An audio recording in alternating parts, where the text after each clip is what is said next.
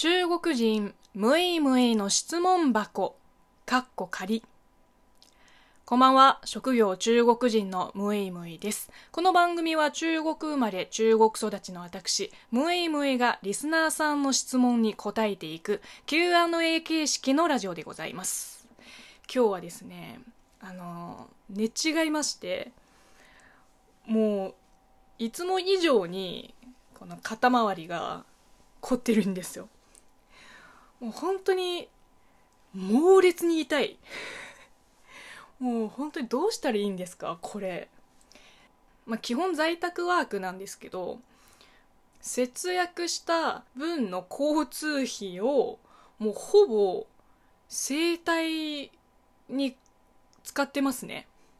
あの去年までは半年1回とか3ヶ月1回の頻度で同じところに通ってるんですけど今年の秋に入ってからは月1で通ってますね。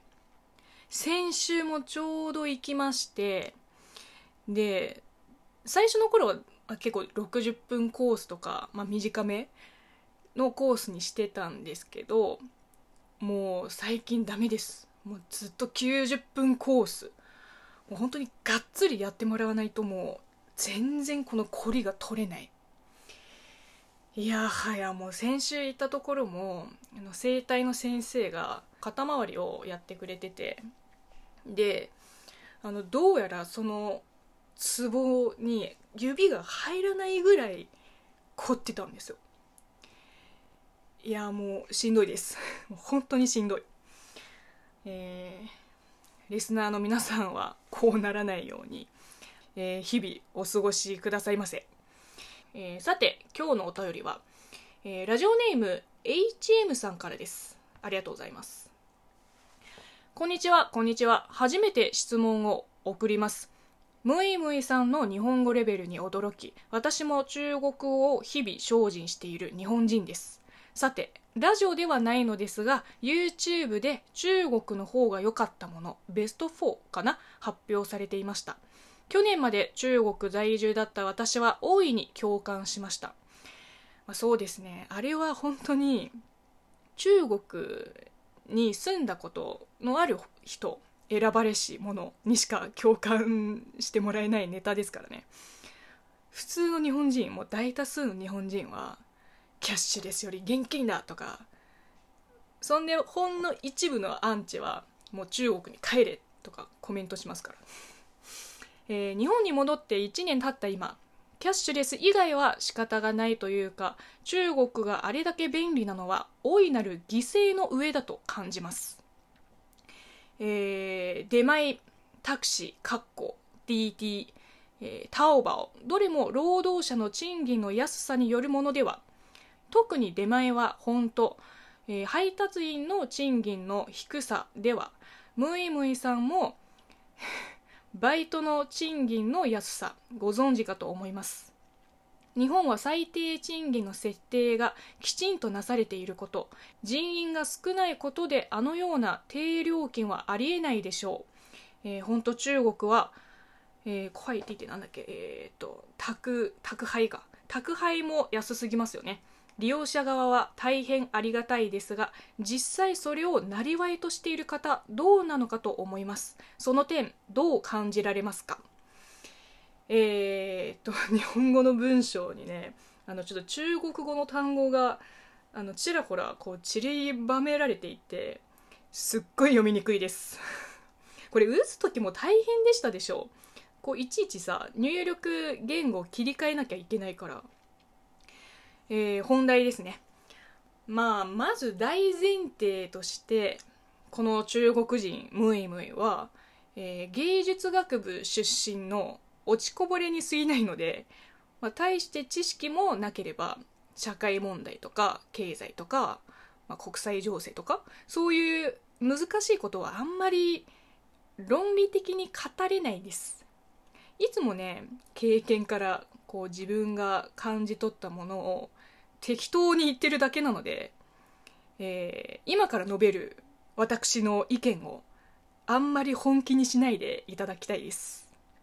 まあ、ちょっと変わった中国人はそう感じるんだ。ふんへーぐらいの気持ちで、えー、聞いてほしいです。まあどの配信会もそうだけど。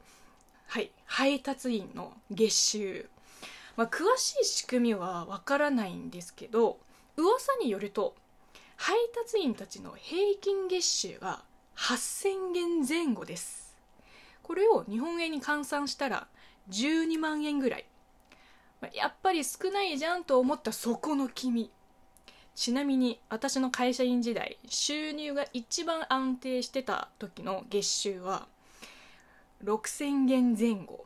9万円ぐらいですね。で新卒で入った、えー、大手 IT 企業の給料が3500円。5万円前後。これもっと言うとこれは、えー、北京の場合です。私の地元ならもっと少ない。うちの母親元国営のあの工場でエンジニアとして働いてた頃給料が2000元ぐらいですよ。だからブルーカラーに思われがちな配達員たちはまあまあ高収入ですよ、まあ、中間管理層よりは下かもしれないけど平社員よりは絶対上です。驚きでしょ？私もねこれを初めて知った時衝撃でした。配達員さんを下に見ちゃいけません。いやあの人たちはもう断然私よりは稼いでます。皆さんいいですか？あの確かに中国は日本みたいに最低賃金のような制度がないかもしれません。でも出前の配達員も、まあ、配車アプリのドライバーさんもネットショップの経営者も決まった時給をもらう職業ではありません。分かりやすく言うと歩合制です。まあ不動産屋さんもそう。基本給は大してないけど制約数が多ければ多いほどもらえます。いやほんと儲からない商売をやる中国人はいません。正直ね稼げないんだったら誰もやりませんよ。配達員やってますって言っても誰もああすごい羨ましいって言わないでしょ。明らかに自己実現のためにやってる仕事じゃないでしょ。なのに続けている。しかもこれだけの人数がいるってことはお金が入るからだよ。もう一つね中国人の習性を押しましょう。報酬に不満があったら中国人はすぐもっと給料のいい会社を探して退職を考えます。給料が少ないのに辞めずにずっとその会社でダラダラ働く中国人はもうほぼいないです。もうありえないもん。どうでしょうか？少し中国人についての理解が深まりましたか？これといった根拠は特にないんですけれども中国人を31年間をやってきてそしてくたばるまで続けるつもりの私に言わせてみればこんなもんです。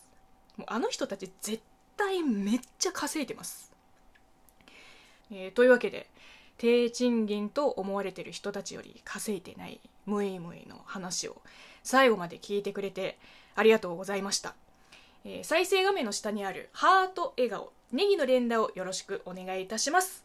えー、また、ご質問や感想メール、ギフトもお待ちしております。ではまた次回お会いしましょう。バイバイ。